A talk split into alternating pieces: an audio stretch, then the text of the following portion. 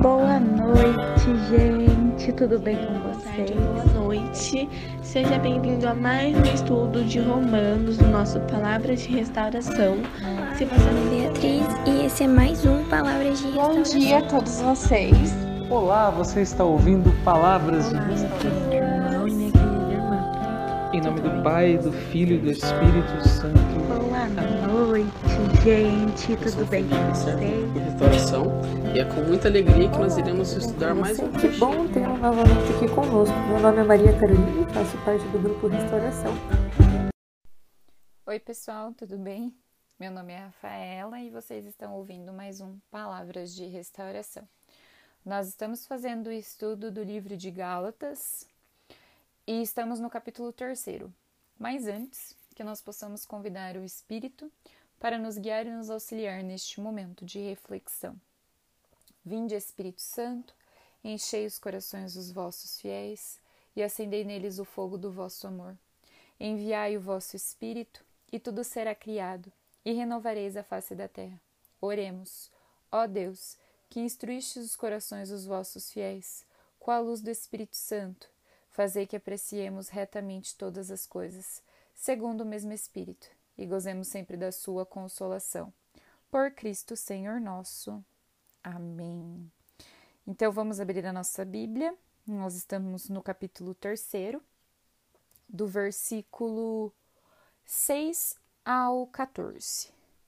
Mas antes, vou compartilhar com vocês que eu tive um pouquinho de dificuldade para entender esses dizeres de Paulo ao povo de Gálatas, né? Gálatas não é a cidade, né? Gálatas são as pessoas que viviam. Então vamos lá. Ah, foi assim que aconteceu com Abraão. Ele acreditou em Deus e isso lhe foi, foi posto na conta como justiça. Saibam, portanto, que os filhos de Abraão são aqueles que têm fé. A Escritura tinha previsto que Deus justificaria as nações através da fé. Por isso, tinham anunciado antes a boa notícia a Abraão: Em você todas as nações serão abençoadas. Assim, aqueles que têm fé são abençoados junto com Abraão, que teve fé. De fato, todos aqueles que são pelas obras da palavra estão debaixo de uma maldição, pois está escrito: Maldito seja quem não per perseverar no cumprimento de tudo o que está escrito no livro da lei.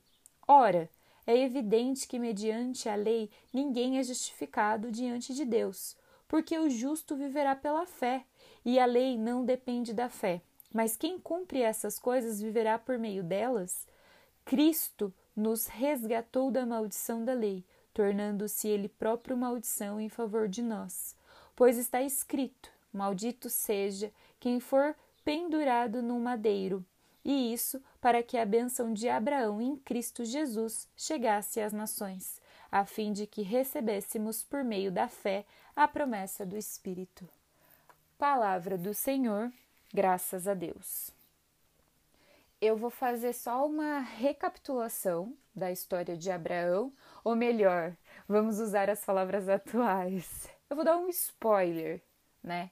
Abraão é conhecido como o pai da fé, porque ele foi um homem muito temente a Deus, tanto que ele deu o seu próprio filho a sacrifício. Mas eu não vou contar o que aconteceu, porque assim instiga vocês a estudarem um pouquinho mais a Bíblia. Então, eu espero que vocês possam querer saber o que aconteceu de fato com o filho de Abraão. Então, Abraão é conhecido como o pai da fé. E aqui é muito claro que a gente tem que levar em consideração que o quê? Jesus Cristo veio para nos libertar dessa maldição. Ele próprio assumiu a maldição, que era ser seguidor, vamos dizer que cego das leis. Que era o que estava acontecendo com o povo de Gálatas. Eles estavam confusos, né? Se é que pode se chamar assim. Então, Jesus Cristo veio para que nós sejamos libertos disso, para que o povo seja liberto dessa cegueira e que nós passássemos a ter fé profundamente na vivência de Cristo, que até anteriormente foi citado, né, que o povo de Gálatas, né, tipo, uh, Paulo, ele cobra isso, ele fala assim, vocês viram, né, o que está acontecendo com vocês, que vocês viram o que aconteceu com Cristo. Só que aí que entra a questão. Nós devemos ter fé, que é uma coisa diferente de ter esperança. Ter fé é você acreditar profundamente que Deus pode agir na sua vida e que você confia a sua vida e que os planos dele são os seus planos e você apenas entrega, fecha os seus olhos e entrega. E a gente já, não sei vocês, mas eu já ouvi muito isso, que está escrito na Bíblia que se você tiver a fé do tamanho de um grão de mostarda, você pode mover montanhas. E eu, particularmente, nunca vi uma montanha saindo de um lugar e indo para outro. Ou seja, nós precisamos trabalhar muito nessa questão. Porque se Jesus veio nos libertar, que ele assume esse papel de maldição, que é bem pesado essa parte, né? Ele nos livra disso e nos convida a recebermos por meio de fé a promessa do Espírito. Porque vamos dizer assim que eu posso ler para vocês, vocês podem ler, vocês podem seguir, mas se você não tiver fé que aquilo de fato aconteceu, aquilo pode mudar a sua vida, infelizmente você não vai chegar a lugar algum. Então, pense nisso. Existem coisas que servem como instrução. Só que se você não tiver plena convicção, plena certeza, tiver fé suficiente que Jesus Cristo pode mudar a sua vida, que você acredita nele, aí é com você. O Gabriel ele deixou muito bem claro no áudio anterior pra gente. A gente precisa ter convicção, a gente precisa acreditar e a gente precisa confiar que Cristo de fato nos levará a sermos melhores, a conquistar coisas melhores. E nós precisamos ter fé. E o mais interessante que nós podemos ver aqui nessas menções é que abaixo tem algumas explicações, né? E liga com outros livros, liga com outros dizeres. Então, se você está ouvindo isso, você já ouviu outra vez, talvez seja a oportunidade que você está tendo dessa mudança acontecer. Então, que nós possamos ter fé, que nós possamos realmente acreditar que Jesus, que Deus pode mudar a nossa vida, que nós possamos acordar e pedir para o Espírito Santo nos guiar a termos mais fé.